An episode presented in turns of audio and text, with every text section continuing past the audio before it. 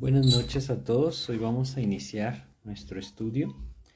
Continuando con el libro de Josué, vamos a retomar nuestro estudio en el capítulo 1 del libro de Josué, donde iniciamos en nuestro estudio anterior.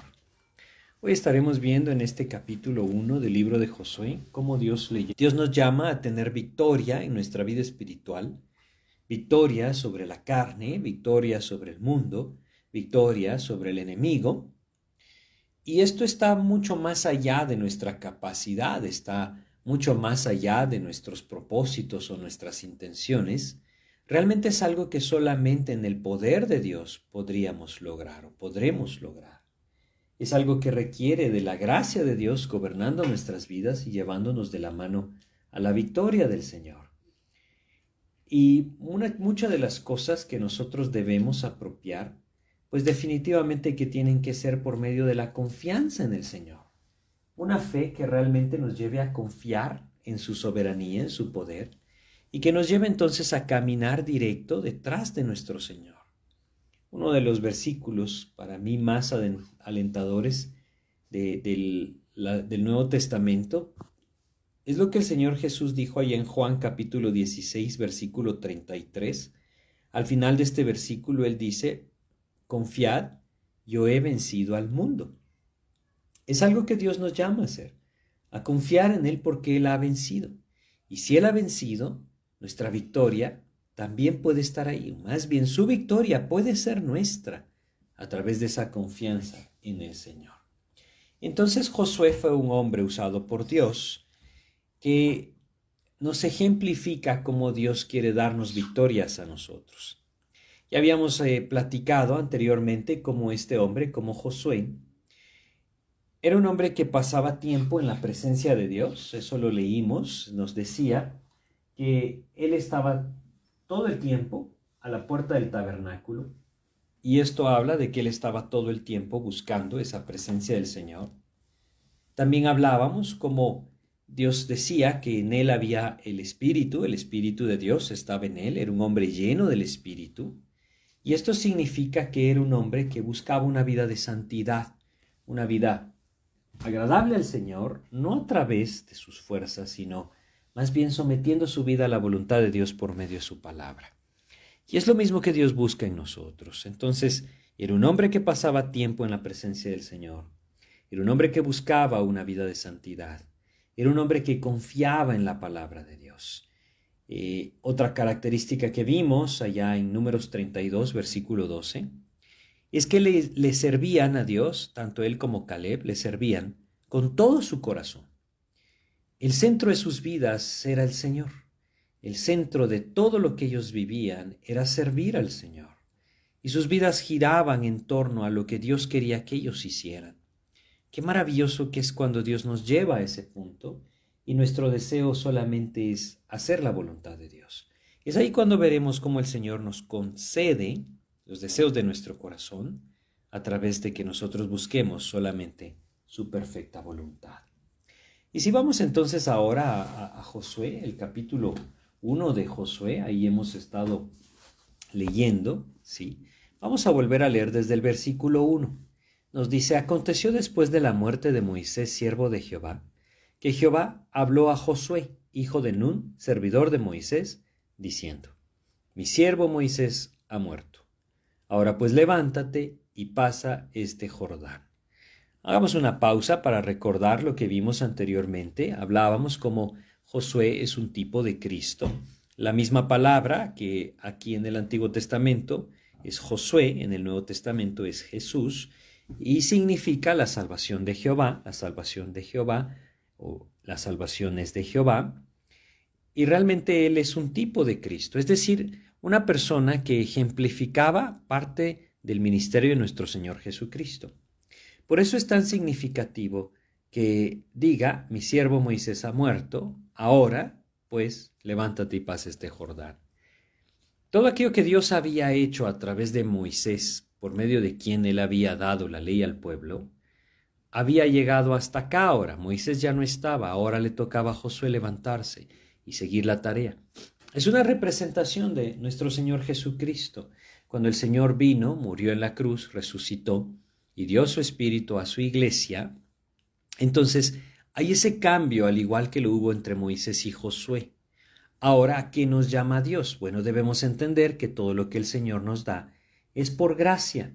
Son promesas de Dios, como le leímos allá en, el, en la epístola a los Efesios, como vimos en Efesios capítulo 1, en el versículo 3, como Dios nos ha prometido bendiciones espirituales y cómo éstas requieren que nosotros nos levantemos y las apropiemos por medio de la fe. Lo que decía levántate y pasa este Jordán, compartíamos esto, la vida en la tierra prometida es el ejemplo o la comparación de la vida en el Espíritu, una vida de plenitud, una vida que apropia las promesas. Así como Israel entró a la tierra prometida y apropió esa promesa, aunque como vamos a ir viendo, no lo pudo hacer completamente, Dios nos llama a nosotros a apropiar sus promesas, a apropiar el fruto del Espíritu en nuestras vidas, a permitir que Cristo verdaderamente obre y traiga a nuestras vidas ese amor, ese gozo, esa paz y todas las demás características de Cristo, esa mansedumbre a nuestras vidas, que nos permitan entonces servir al Señor. Pero debemos reconocer que así como la tierra estaba ahí, así como Dios se lo había dicho a Abraham, lo leímos ahí en Génesis 12, que la tierra sería de él y de su descendencia, así como Dios se lo había dicho a Moisés, así como ahora Dios se lo decía a Josué, la tierra estaba ahí, y el poder de Dios les guiaría y se las entregaría en sus manos. Pero ellos tenían que levantarse y tomar posesión de ella. Y decíamos, esto es comparable a lo que Dios hoy nos llama a nosotros, levantarnos y buscar al Señor. Es dar ese paso de entrega, ese paso de obediencia a la palabra de Dios, de obediencia a la voluntad de Dios, de no quedarnos pasivos en nuestra vida espiritual, sino todo lo contrario, ser activos en ella, buscando al Señor por medio de su palabra, clamando a Él en oración, buscando compartir nuestra fe con aquellos que están a nuestro alrededor es una vida activa en la obra del Señor, algo que Él anhela en nuestras vidas. No solamente, eh, a veces caemos, ¿no? A veces el cristiano cae en, un pensamiento tan religioso que parece que fuera hasta supersticioso, ¿no? De, de encomendarme a Dios y esperar que Él haga todo. Cuando Dios me está llamando a buscar su palabra, cuando Dios quiere mostrarme a través de ella aquellas cosas en mi corazón que deben ser entregadas delante de Él, aquellas que Él quiere transformar, Vamos a ir viendo ejemplos muy claros, primero Dios en este libro de Josué. Así es que este llamado, levántate y pasa este Jordán, es similar a lo que Dios nos dice a nosotros. Lo leíamos allá en Efesios, en el capítulo 4 de esta epístola a los Efesios, en el versículo 1, cómo Dios eh, nos llama a, a dar ese paso de fe y apropiar las promesas en la vida espiritual en el Señor. Decía Efesios 4.1, yo pues preso en el Señor, os ruego que andéis como es digno de la vocación con que fuisteis llamados. Es levantarnos y caminar con Cristo, buscar su palabra, buscar su rostro, someter nuestra voluntad a Él, buscar a través de su palabra, de, su, de esa comunión con Él, esa intimidad que nos lleve al fruto del Espíritu. Bueno, si regresamos a Josué capítulo 1, seguiremos leyendo y vamos a encontrar el versículo 3, en donde dice, yo os he entregado, como lo había dicho a Moisés, todo lugar que pisare la planta de vuestro pie. Qué tremendo lo que le dice, ¿no? Y hay que tener cuidado, ¿no? Esto que nosotros conocemos hoy o se escucha hoy como la doctrina de la prosperidad, bueno, realmente no, no sé por qué se le llama doctrina la prosperidad, es una falsedad, es algo que Dios no enseña en su palabra, es decir, es algo que el Señor Jesucristo no enseñó, es algo que las epístolas ni de Pablo, ni de Pedro, ni de Juan enseñan, es algo que el Nuevo Testamento no enseña. Sin embargo, es algo que lastimosamente se ha vuelto muy común. Y se, y, se, puede confundir con esto, ¿no? Son versículos muy mal usados. Yo os he entregado, como había dicho a Moisés, todo lugar que pisare la planta de vuestro pie. Pareciera ser uno de estos versículos que se usan hoy en día para decir que Dios quiere que todos seamos ricos, no tengamos problemas, no tengamos enfermedades, y que si las tenemos es porque no creemos en Él o porque estamos en pecado. Ese no es el camino. Hace poco estudiábamos la epístola de Primera de Pedro y leíamos en ella, comprendíamos, espero que lo comprendiéramos en ella, cómo Dios usa ese fuego de prueba en nuestras vidas para purificar nuestra fe. Ese es el camino de Cristo. Lo que sí dice acá es que Él ha preparado algo para nosotros y os he entregado, como lo había dicho a Moisés, todo lo que pisare la planta de vuestro pie. Lo que Dios le está diciendo a Josué es, Josué, yo voy a cumplir mis promesas. Yo no me voy a echar atrás. Se lo había dicho muchos años antes Abraham, se lo confirmó nuevamente a sus hijos, Isaac, Jacob, se lo confirmó a aquellos que le buscaron, como Moisés, ahora a Josué, y él va a cumplir su promesa. Esto es algo muy alentador. Y es algo que nosotros también debemos apropiar en cuanto a nuestra relación con el Señor, en cuanto a nuestra vida espiritual. ¿Por qué? Porque nosotros tenemos las promesas de Dios, ¿sí? Si nosotros vamos a Tito, capítulo 1 de Tito, por ejemplo, y leemos acá, vamos a leer eh, el versículo 1 y 2 de esta epístola de Tito, capítulo 1, versículos 1 y 2, dice lo siguiente. Tito, capítulo 1, versículos 1 y 2, dice, Pablo, siervo de Dios y apóstol de Jesucristo, conforme a la fe de los escogidos de Dios y el conocimiento de la verdad, que es según la piedad, en la esperanza de la vida eterna, la cual Dios, que no miente, prometió desde antes del principio de los siglos. Aquí tenemos un ejemplo, un ejemplo de cómo nosotros podemos apropiar las promesas de Dios y tomarle la palabra a Dios, porque Él no miente. Él ha prometido, esa es nuestra esperanza, vida eterna a aquellos que han puesto su fe en Jesucristo. Es una de las cosas seguras que aquel que cree en Jesucristo tiene en su vida. Es seguro, el Señor lo dice así. Y nosotros confiamos en que Él prometió y Él cumple. Así es que nuestra vida un día estará disfrutando de la presencia del Señor.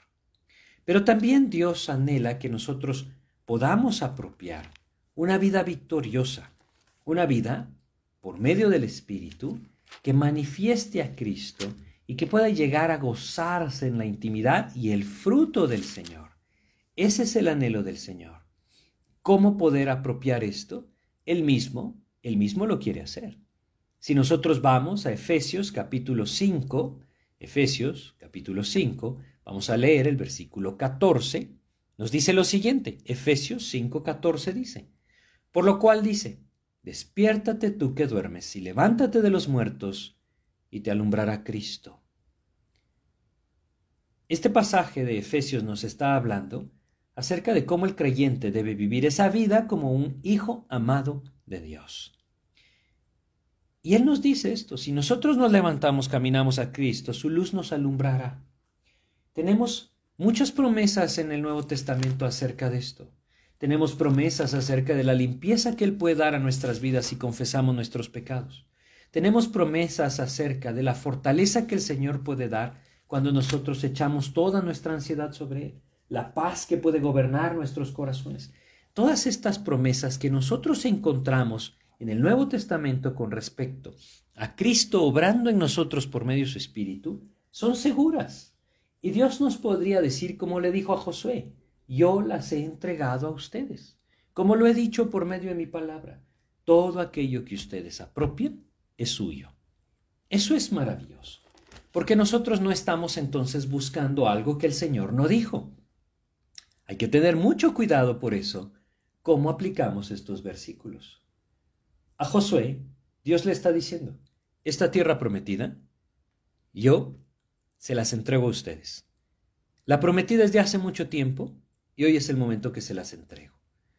Ahora, ¿qué estamos queriendo nosotros apropiar? Es ahí en donde nosotros debemos entender la necesidad de permanecer en la palabra de Dios, para que aquello que nosotros queremos apropiar efectivamente proceda de la palabra. Si ustedes ven un carro último modelo y dicen, Señor, te voy a tomar la palabra, tú has dicho que todo lo que pisare la planta de mi pie me lo vas a entregar, yo voy a confiar que ese será mío, nos estamos saliendo completamente de contexto, llevando los versículos a un lugar muy equivocado, algo que Dios jamás dijo y que ni siquiera es una prioridad de Dios, sino todo lo contrario. Él nos dice que los que aman el dinero solo acarrean para sí dolor. Es decir, son principios de la palabra de Dios. Raíz de todos los males es el amor al dinero. Eso es lo que nos dice ahí en 1 Timoteo capítulo 6. Es por eso que debemos aprender a, a, apropiar los versículos según lo que Dios nos está diciendo. No podemos sacarlos del contexto de lo que Dios está diciendo. Dios le está diciendo a Josué que Él le va a entregar lo que le prometió. ¿Qué nos ha prometido Dios? Debemos ir a la palabra. Ahí están sus promesas. Sus promesas son fieles, sus promesas son verdaderas. El Señor Jesucristo dijo allá en Juan capítulo 10, versículo 10, yo he venido para que tengan vida y para que la tengan en abundancia. ¿Qué quiere decir esa vida abundante? Ese se refiere a una vida plena, una vida del fruto del Espíritu de Dios, una vida que manifieste a Cristo y por lo tanto disfruta de los privilegios de ver sus deseos cumplidos. ¿Por qué? Porque Salmo 37, versículo 5 nos dice, deleítate a sí mismo en Jehová y Él te concederá las peticiones de tu corazón. Cuando el creyente se deleita en Cristo, su, su deseo se alinea a la voluntad de Dios. Y ahí entonces el Señor puede conceder nuestros deseos. No porque entonces los ganamos, sino porque serán conforme a su voluntad. Y siendo conforme a su voluntad, tendrán que ver con aquellas cosas que son eternas. Así es que hay promesas en su palabra, son seguras, están ahí y son nuestras si tan solo nosotros nos levantamos y las apropiamos. Ahora, hay algo muy importante. El cruzar ese Jordán para ellos significaba dejar atrás de donde ellos venían. Ellos venían de Egipto. Ellos venían del desierto. Toda esa vida que hasta este momento estas personas habían llevado quedaría atrás. Hay una muestra muy clara en esto y muy importante. El mundo para el creyente debe quedar atrás. Si hemos de caminar hacia esas promesas de Dios y apropiar esa vida plena en el Espíritu de Dios, el mundo debe quedar atrás. Debo cruzar el Jordán. Es esa línea divisoria en mi vida en la que el mundo queda atrás y empiezo a caminar de la mano con el Señor apropiando sus promesas. Yo no puedo traer el mundo a mi vida cristiana. No puedo hacer eso. No puedo pretender seguir encajando en el mundo y apropiar las promesas de Cristo, porque son excluyentes entre ellas. Una me despoja de la otra. Si yo busco a Cristo y sigo al Señor, el mundo quedará atrás en mi vida. Si yo sigo al mundo, Cristo quedará por un lado en mi vida. Así es que lo debemos entender bien. El versículo 4 nos describe el territorio que Dios le dice a Josué que le entregara. Dice, desde el desierto y el Líbano, hasta el gran río Éufrates, toda la tierra de los Eteos, hasta el gran mar donde se pone el sol, será vuestro territorio. Bueno, esta es la tierra que Dios le prometió a Abraham. Tristemente Israel nunca la ha podido conquistar por completo. Nunca pudo hacerlo. Nunca pudo apropiar la promesa completa del Señor. Y conocemos, bueno, si han leído el Antiguo Testamento, si han leído los libros de Samuel, Reyes, Crónicas, entonces eh, pues pueden llegar a tener muy claro por qué es que nunca pudo apropiar la promesa completa del Señor. El pecado se interpuso los pueblos paganos interpusieron, es decir, la desobediencia a la palabra de Dios se interpuso. El deseo de la carne se interpuso. El pecado se interpuso. Es un territorio muchísimo más grande, incluso del que el rey Salomón pudo llegar a gobernar. Llega hasta el gran río Éufrates. Nunca Israel llegó a apropiar esta promesa del Señor. ¿Qué hay de nosotros? ¿Cuánto hemos apropiado de lo que el Señor nos extiende por gracia? ¿Cómo está nuestra vida hoy? ¿Hemos apropiado esa vida de gracia del Señor que nos lleva a deleitarnos en su presencia, gozarnos en su espíritu y llevar una vida plena en el poder y gracia del Señor? Por ejemplo, si nosotros tomamos versículos tan claros y, y, tan sencillos como aquel que hemos leído varias veces, en Mateo capítulo 11, versículos 29 y 30. Vamos a, recordar Mateo capítulo 11, versículos 29 y 30 dicen lo siguiente, Llevad mi yugo sobre vosotros y aprended de mí, que soy manso y humilde de corazón, y hallaréis descanso para vuestras almas, porque mi yugo es fácil y ligera mi carga. ¿Qué hay de nuestras vidas? ¿Hay descanso en nuestras almas? ¿Es ese yugo que hemos apropiado de Cristo fácil y ligero? Es porque lo está cargando, por eso es fácil y ligero. Es porque lo está guiando. Nosotros solamente caminamos al lado de Él. Es ahí en donde nosotros debemos ver nuestra vida. Dios le está diciendo a Josué, este territorio es vasto, está delante de ustedes, yo os lo he entregado. Pero tristemente, nunca pudieron apropiar todo. ¿Qué hay de nuestras vidas? ¿Cuánto hemos apropiado de las promesas del Señor? ¿Hemos avanzado en nuestra intimidad con el Señor? Una de las cosas que este mundo está produciendo hoy, tristemente, es estancamiento espiritual. Hay demasiadas distracciones, hay demasiados objetivos, demasiados deseos o principios mundanos que estorban el crecimiento espiritual. Tan solo si nosotros prestamos atención al tiempo, al tiempo que tenemos para buscar al Señor, al tiempo que dedicamos al estudio de las escrituras, al tiempo que dedicamos a la oración. Todo esto limita el apropiar las promesas del Señor. Pero no solamente esto, les decía, una de las cosas que limitó completamente el apropiar esta promesa en el pueblo de Israel fue el pecado. Y es algo que tristemente hoy en día el creyente no ve con la seriedad que debería de ver.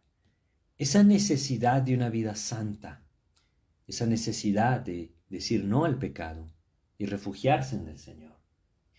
Este pueblo nunca pudo apropiar la promesa completa. Dios anhela por medio de su espíritu que nosotros sí lo hagamos.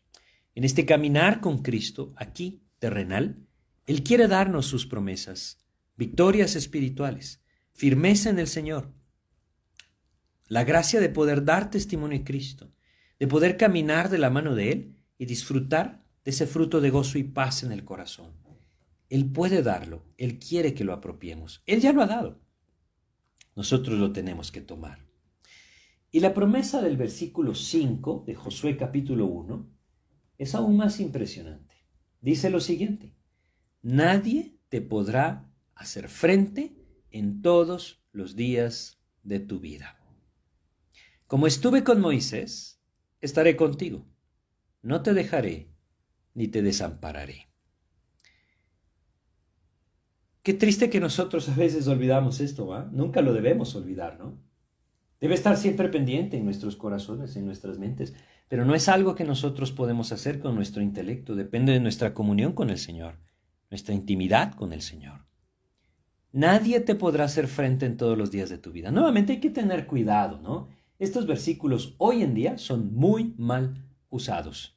Podríamos pretender usarlo para los negocios y decir es que Dios dijo que nadie me haría frente. El Señor no se refiere a eso. Él dice, nadie te podrá hacer frente apropiando las promesas que yo he dejado para ti. Y nosotros entendemos que apropiar esa promesa de la tierra prometida es apropiar la vida abundante que Cristo vino a darnos por medio de su Espíritu.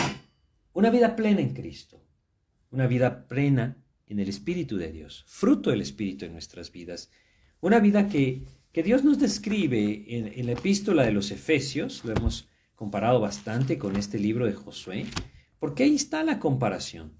Por ejemplo, si nosotros vamos a Efesios capítulo 4, ¿sí? Efesios 4, vamos a leer varios versículos prácticos acá.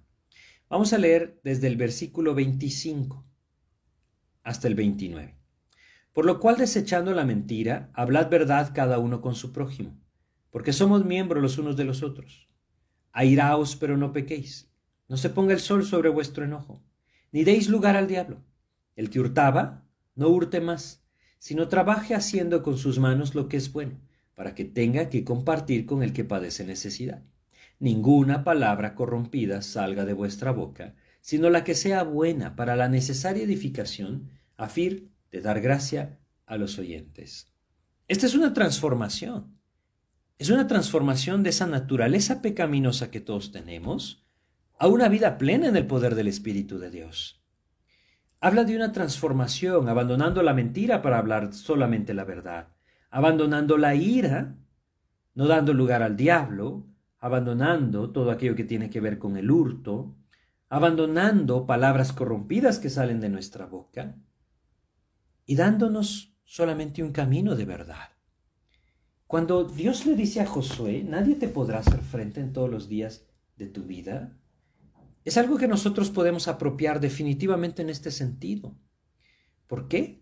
Porque el Señor prometió ir delante de nosotros cuando nosotros buscamos apropiar sus promesas. Y fíjense que es muy similar. Es muy similar a lo que nuestro Señor Jesucristo nos dijo allá en Mateo capítulo 28, en los últimos versículos de este Evangelio, Mateo capítulo 28, versículo 20, en donde dice, bueno, leamos el 19 y 20, dice, por tanto, id y haced discípulos a todas las naciones, bautizándolos en el nombre del Padre, y del Hijo y del Espíritu Santo, enseñándoles que guarden todas las cosas que os he mandado, y luego añade, y he aquí yo estoy con vosotros todos los días hasta el fin del mundo. A Josué se lo dijo así, no te dejaré ni te desampararé. Y nosotros debemos entender que lo mismo es en nuestras vidas. Hay en Hebreos capítulo 13, versículo 5, Hebreos capítulo 13, versículo 5, el Señor también nos dice lo siguiente, sean vuestras costumbres sin avaricia, contentos con lo que tenéis ahora, porque Él dijo, no te desampararé ni te dejaré. Él ha prometido esto y nosotros podemos apropiarlo. Así es que lo que este versículo 5 nos puede llevar a apropiar es entender que la victoria en Cristo está ahí. Él quiere darnos victoria. Él puede darnos victoria. ¿Cuál es nuestro enemigo hoy? ¿A quién nos estamos, nos estamos enfrentando hoy? Quizá alguno de nosotros se esté enfrentando a la ira en su vida. Quizá alguno de nosotros se esté enfrentando a la impaciencia. Quizá alguno de nosotros se está enfrentando a la rebeldía del corazón, al orgullo en su corazón, quizá a la envidia hacia los demás, Quizá alguno de nosotros se está enfrentando a la avaricia, a la codicia, a tantas cosas que pueden estar trayendo a nuestras vidas ese pleito, ese conflicto, esa batalla. En el poder de Cristo, Él dice, nadie te podrá hacer frente. Él ha prometido victoria. Por eso es que le citaba aquel versículo de Juan 16, 33. Confiad, yo he vencido al mundo. De eso es lo que el Señor nos está hablando acá, de apropiar sus promesas, una vida plena en el poder del Señor. Y qué hermoso poderlo ver así. Ahora, yo solamente quiero recordarles algo. Todo este pueblo que acompañaba a Josué no eran soldados, no eran hombres instruidos en la guerra. Hubieron civilizaciones que dedicaron toda su vida a instruir a sus ejércitos. Israel tiene 40 años de estar en el desierto. Y en ese desierto nunca ensayaron para la batalla. Ellos están ahí por la pura gracia de Dios. Van a enfrentar gigantes.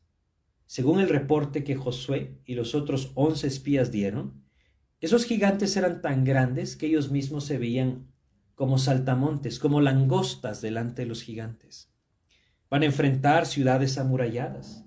Van a enfrentar montañas duras de recorrer, territorios distintos a los que ellos han vivido o en los que ellos han vivido, climas diferentes en los que han vivido.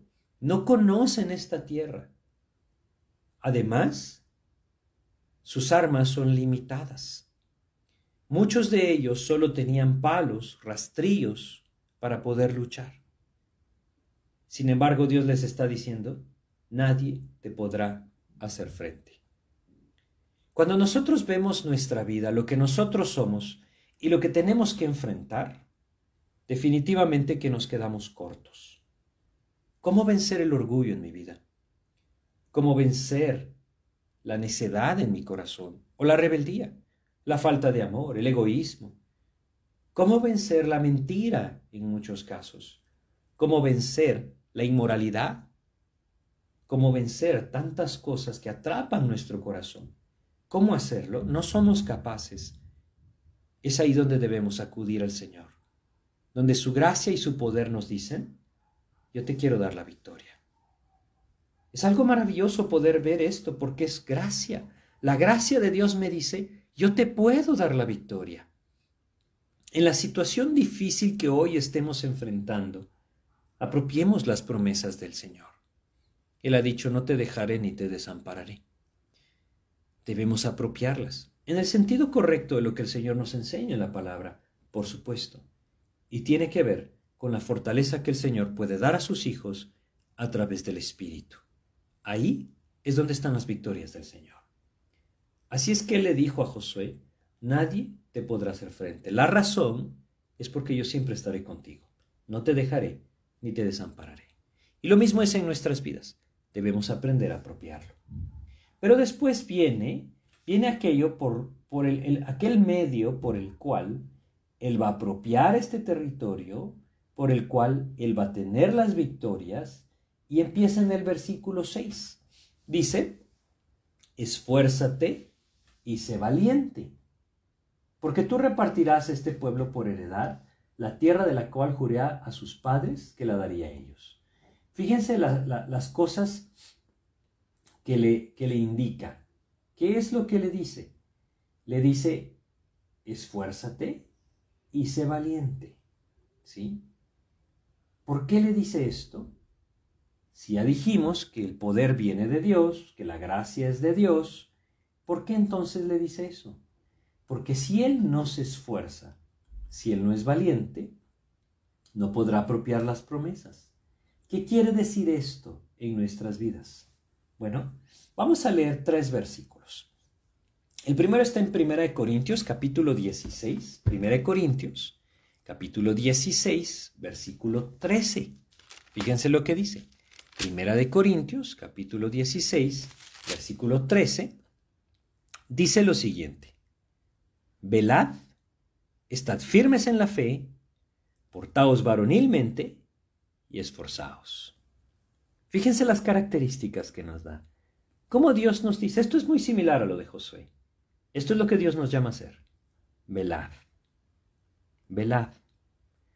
¿Qué quiere decir velar? A veces no, no entendemos la palabra. Esta palabra quiere decir ser vigilantes. Eso es lo que quiere decir.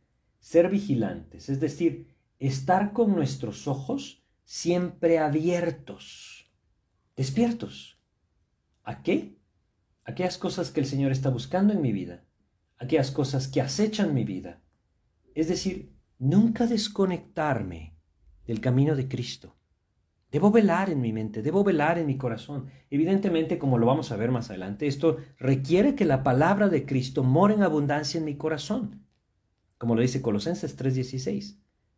Ese es el llamado del Señor, velar que nuestros ojos estén bien abiertos, siempre vigilantes, aquellas cosas que están desviando mi corazón para volverme al camino.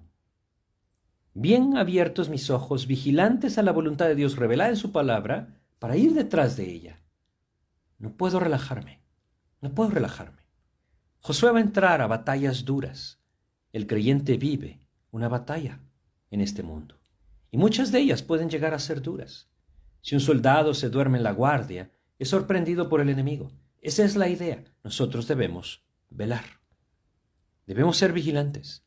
No podemos relajarnos en nuestra comunión con el Señor. Si lo hacemos, el león rugiente puede acechar nuestras vidas. Velad, dice. Luego menciona 1 Corintios 16, 13, estad firmes en la fe. Velad, estad firmes en la fe. Esa firmeza es algo que Dios puede dar a nuestras vidas por medio de su Espíritu, evidentemente. Pero Dios anhela que nosotros busquemos esa firmeza, que permanezcamos en Él. Esa es la idea. Que nuestra fe sea fortalecida por medio de la palabra. Luego menciona, portaos varonilmente y esforzaos. Nos llama a ser esforzados. Nos llama, de alguna otra manera, a manifestar el carácter de Cristo. ¿Sí? Esa es la idea. Que nosotros podamos mantener sobriedad. Esa es la idea. Cuando dice eh, eh, portaos varonilmente, quiere decir que seamos valientes. Eso es lo que quiere decir esta palabra o esta frase, que seamos valientes. Y luego nos dice, al final de, de este versículo, dice el 13, y esforzaos. Bueno, es una palabra muy similar a la que leímos ahí en Josué. Quiere decir a mantenernos fuertes, ¿sí? A fortalecernos. Esa es la idea. Todo esto es a la luz de una comunión personal con el Señor, una búsqueda diaria de Él. No podemos relajarnos. Si queremos ver las promesas de Dios cumplidas en nuestras vidas, apropiando su gracia para tenerlas, porque no es nuestro esto, es del Señor, debemos entender, como Él se lo dijo a Josué, que Dios también nos lo está diciendo a nosotros. Él nos dice, esfuérzate y sé valiente. Vamos al siguiente pasaje que les dije leeríamos tres. Primero, 1 Corintios 16, 13, que acabamos de leer. Ahora vamos a ir a Efesios, Efesios capítulo 6, Efesios capítulo 6, versículo 10, ¿sí? Efesios capítulo 6, versículo 10 nos dice, Por lo demás, hermanos míos, fortaleceos en el Señor y en el poder de su fuerza. Esa es nuestra necesidad, fortalecernos en el Señor. ¿Saben cómo se fortalece el creyente en el Señor? Conociéndole. No hay nada más maravilloso que conocerle a Él para poder fortalecerme en Él. Si yo sé que el Señor es grande y poderoso, yo entonces puedo confiar en Él y puedo fortalecerme en Él. Pero ¿cómo voy a saber que el Señor es grande y poderoso? No se trata de emociones y debemos ser muy cuidadosos con esto. Yo podría cantar un himno que hable de la fuerza y el poder de Dios y quizá las lágrimas correrían mis mejillas y me emocionaría tanto que diría, Señor, estoy fortalecido en ti. Pero en ese momento la prueba viene y yo les aseguro que el espíritu no está fortalecido. Porque el espíritu no se fortalece con las emociones, se fortalece con la palabra de Dios.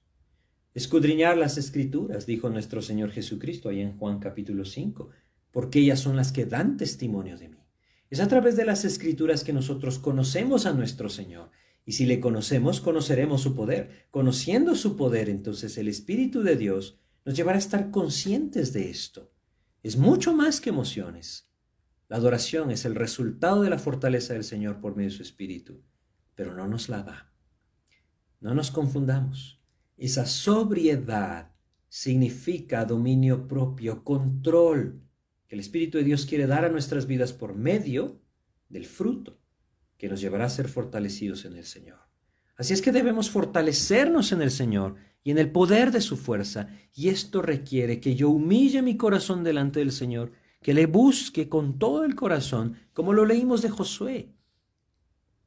Decía que era perfecto, pero hablábamos, esa frase significaba, me busca con todo su corazón. Eso es fortalecerse en el Señor, buscarle con todo el corazón. Así ya nos quiere llevar Dios. Debemos buscarle con todo el corazón. Ahí podemos fortalecernos en el Señor y en el poder de su fuerza. Este pasaje de Efesios 6 continúa describiendo aquellas características que fortalecen el corazón del creyente a la luz de las escrituras, y nos habla de tener seguridad de nuestra salvación, tener seguridad de la justicia de Dios dada a nosotros por medio de Jesucristo. Nos, nos habla de tener seguridad en la verdad de la palabra de Dios, conociéndola. Nos habla de llevar el mensaje de Jesucristo, de predicar el Evangelio. Nos habla de fortalecer nuestra fe en el Señor y nos termina hablando de esa necesidad de tomar esa espada del Espíritu, que es la palabra de Dios, y poder empuñarla con fuerza. No basta con admirarla. ¿Sí? Hace años, un maestro de la Biblia decía, yo puedo tener una espada en mi mano, una espada de doble filo, hermosa, hecha con metales preciosos y piedras preciosas, y puedo admirarla todo lo que quiero pero no sirve de nada si no la uso. Esa es la palabra de Dios también. Debo apropiarla en mi vida y debo usarla para seguir al Señor, para conocer al Señor. Tercer versículo que vamos a leer. Todo esto viene de esa referencia que leímos ahí en Josué 1.6, esfuérzate y sé valiente. Hablamos entonces, 1 Corintios 16.13, nos llama a velar, nos, va, nos llama a fortalecernos en la fe, a portarnos varonilmente y ser esforzados, a ser fortalecidos en Él, en Cristo. Leímos Efesios 6.10, nos llama a fortalecernos en el Señor y en el poder de su fuerza, y hablamos de aquellas cosas que deben estar seguras en mi vida a la luz de mi comunión con el Señor. Ahora vamos a 2 de Timoteo capítulo 2. Segunda de Timoteo capítulo 2, versículo 1, nos habla también de que debemos ser esforzados en algo.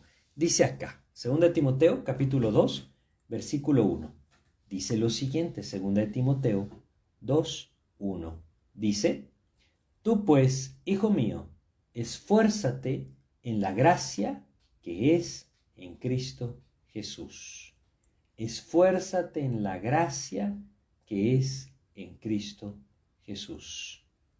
¿Qué quiere decir esforzarnos en la gracia? Bueno, sin duda tiene que ver con aquello que ejemplifica después. Y el Señor nos pone varios ejemplos. Nos dice que un atleta no es coronado, sino lucha legítimamente. Nos dice que ninguno que milita se enreda en los negocios de la vida.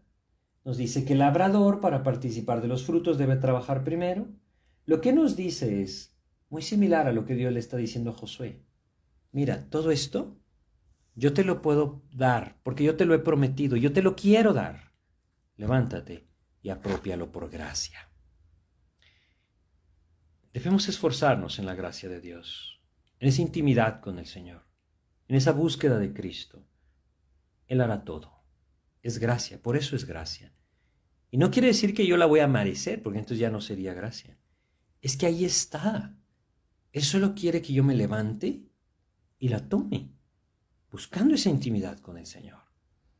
Así es que Dios nos llama a esforzarnos en su gracia, a esforzarnos en esa búsqueda de intimidad con Él.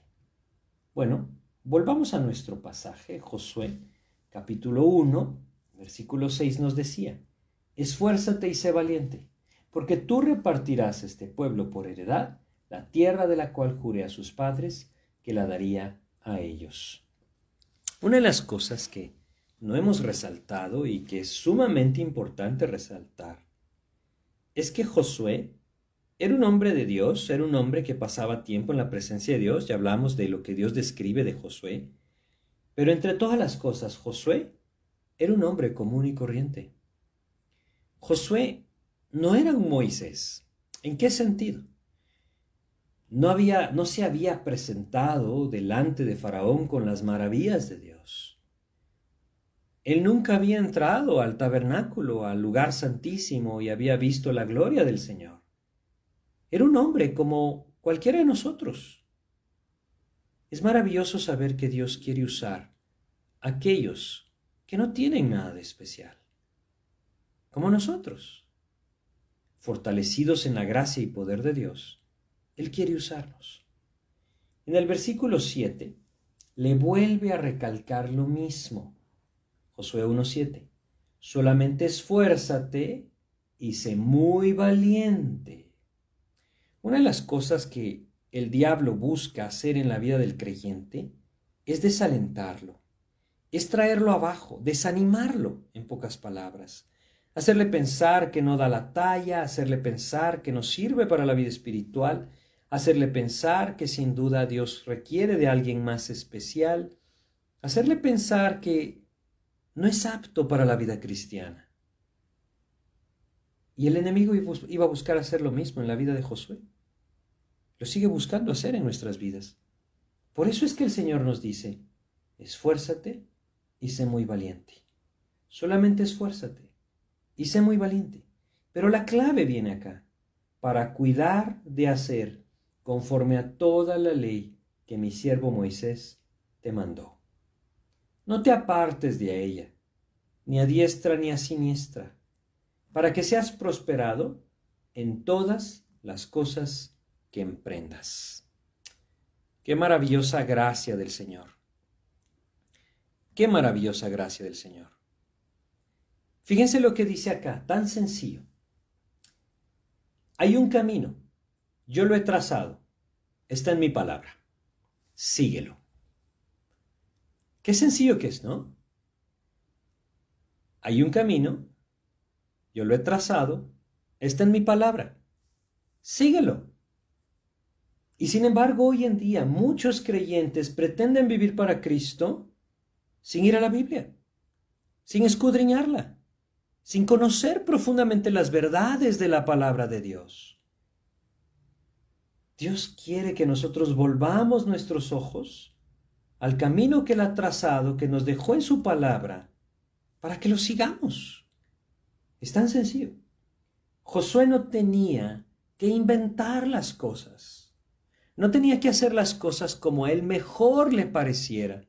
No tenía que buscar de alguna manera la sabiduría de los orientales para poder encontrar el camino a la paz y gozo de su corazón y poderlo transmitir. No, nosotros tampoco necesitamos hacerlo. No necesitamos buscar la sabiduría del mundo. Qué triste es ver hoy cómo hay una tremenda influencia en corrientes orientales dentro del cristianismo la nueva era, por ejemplo. ¿Cómo es de triste ver que el creyente apropia todas estas cosas que tienen un trasfondo oscuro verdaderamente y las buscan para encontrar en su vida la paz y el gozo o simplemente el descanso que solamente el Señor puede dar? La sabiduría viene del Señor y de ninguna otra parte. Él nos dejó su palabra. No busquemos en otro lado, está en su palabra. Debemos ir a su palabra. Esfuérzate, sé muy valiente. Cuida de hacer conforme a toda la ley que mi siervo Moisés te mandó. No te apartes de ella ni a diestra ni a siniestra, para que seas prosperado en todas las cosas que emprendas. Cuán importante es que nosotros también tomemos este llamado de Dios de permanecer en su palabra. Es la única manera que podemos ser fortalecidos en el poder de su fuerza como lo leímos ahí en Efesios capítulo 6, versículo 10. Necesitamos permanecer en su palabra. Lo maravilloso es entender que Dios nos ha dejado su palabra. No tengo que ver a otro lado. En ella le puedo conocer al Señor y le puedo seguir. No veamos hacia ningún otro lado. Pongamos nuestros ojos en su palabra y sigámosle en ella. Luego, hay otra exhortación tremendamente importante en el versículo 8. Nunca se apartará de tu boca este libro de la ley. Fíjense lo que dice. Nunca se apartará de tu boca este libro de la ley. Hay que ser muy cuidadosos. En Deuteronomio capítulo 6, Dios le dio al pueblo de Israel un mandato. Él les dijo que pusieran su palabra como frontales en medio de sus ojos. Les dijo que las escribieran en los dinteles de sus puertas. Ahora, ¿será que Dios realmente quería que se pegaran un rollito de las escrituras en la frente? ¿Que escribieran con tinta en sus dinteles de su casa? o lo que Dios estaba diciendo es tan importante que no la puedes perder de vista. Debes conocerla, debes buscarla, debes buscar vivirla en el poder de mi espíritu. Por supuesto que es lo segundo, ¿no? Y sin embargo, hoy en día podemos ver a personas del pueblo judío con roitos de las escrituras pegados en medio de sus ojos en su frente. ¿Puede eso mover y cambiar sus corazones? No, no puede hacerlo.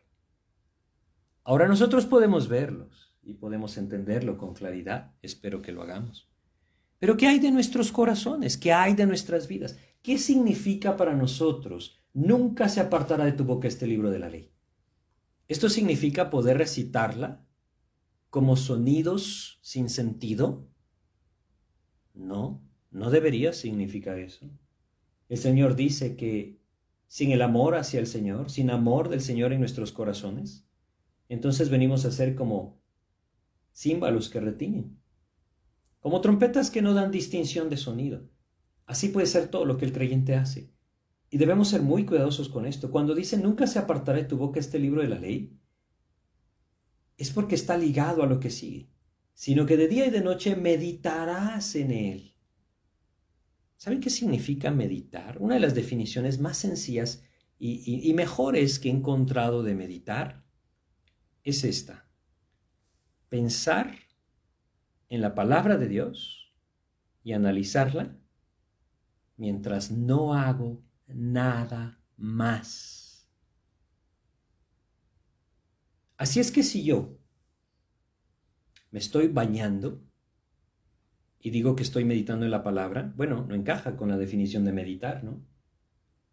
Si yo voy manejando y digo que estoy meditando en la palabra, bueno, les digo que no lo hagan, pero no encaja en la definición de meditar.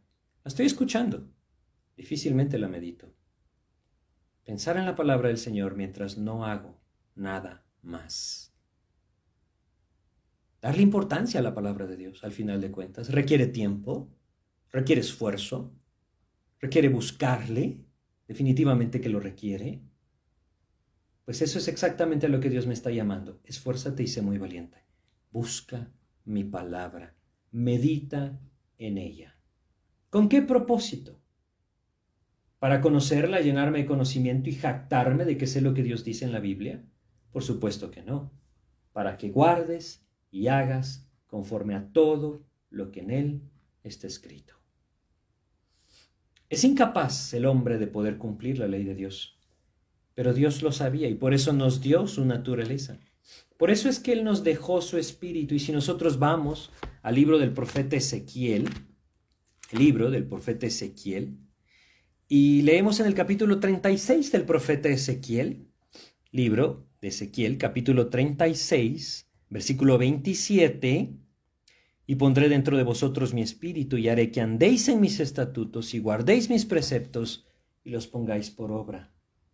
Cuando nosotros leemos esto para que guardes y hagas conforme a todo lo que en él está escrito, Podríamos decirle, Señor, yo no soy capaz de hacer esto. Y Él me diría, yo sé que no eres capaz de hacerlo, por eso te he dado mi espíritu. En el poder de mi espíritu, yo puedo guiarte a hacerlo, por gracia. ¿Qué necesidad tenemos de vivir en el espíritu, no? ¿Qué necesidad tenemos de renunciar a nuestra carne, de dar ese paso de fe, morir a nosotros mismos y permitir que el Señor tome control? Buscarle con todo el corazón. Es ahí entonces donde el poder del Espíritu de Dios puede llevarnos, por medio de conocer su palabra, por medio de meditar en ella, puede llevar a guardarnos, perdón, a guardar la palabra de Dios en nuestras vidas. Es ahí entonces en donde dice, porque entonces harás prosperar tu camino y todo te saldrá bien. No lo saquemos de contexto. El Señor está hablando de la conquista de la tierra prometida Está hablando de apropiar la promesa que Él ha dado a su pueblo. Y significa lo mismo para nosotros. No quiere decir que seremos ricos, no quiere decir que tendremos mansiones, riquezas o tantas cosas que hoy en día se relacionan con prosperidad. ¿Qué es lo primero que viene a nuestras mentes cuando pensamos en prosperidad? Saben, yo he hecho esta pregunta a varias personas y la respuesta siempre ha sido la misma, dinero. Pero Dios no está hablando de dinero. Dios no le está diciendo a Josué que él va a ser rico. No, estoy seguro que eso no le interesaba a Josué. Dios le está diciendo, esta tarea que yo te he encomendado, yo te llevaré a cumplirla. Tu camino será prosperado en apropiar mis promesas. Tu camino será prosperado en hacer mi voluntad, en dar testimonio de mí, en glorificar mi nombre en medio de las naciones que no me conocen tu camino será prosperado en servirme. No podemos cambiar el sentido de lo que Dios le dijo a Josué. Y entonces añade, y todo te saldrá, te saldrá bien. Es decir, todo aquello que yo he encomendado en tus manos será cumplido en tu vida. De eso se trata. Cuando dice que todo te saldrá bien, esta frase también puede significar, todo lo harás con sabiduría. Es una frase muy similar, todo lo harás con sabiduría. Es precisamente por eso que todo saldrá bien, porque vendrá de la sabiduría de Dios. Así es que tenemos acá una indicación tan clara del Señor que no podemos pasar por alto. Para terminar rápidamente el versículo 9, un versículo muy conocido, dice lo siguiente, mira que te mando que te esfuerces y seas valiente. No temas ni desmayes, porque Jehová tu Dios estará contigo en donde quiera que vayas. Un precioso versículo que ha dado aliento a muchos creyentes a lo largo de la historia. El recordar que el Señor está presente en mi vida por medio de su Espíritu, a través de la fe en Jesucristo, sostiene mi corazón. Es ahí donde Él me dice, esfuérzate y sé valiente.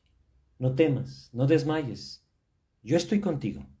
A donde vayas, yo estaré contigo. No lo podemos tampoco sacar del contexto de lo que Dios le está diciendo a Josué, pero es maravilloso lo que le está diciendo. Josué, búscame, busca mi palabra, esfuérzate en la gracia, esfuérzate, sé valiente, no temas, no desmayes. ¿Por qué? Porque yo estoy contigo, Josué. Y lo mismo nos diría Dios a nosotros. He aquí, yo estoy con vosotros hasta el fin del mundo, dijo Jesús.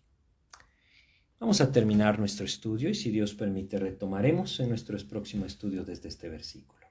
Vamos a orar.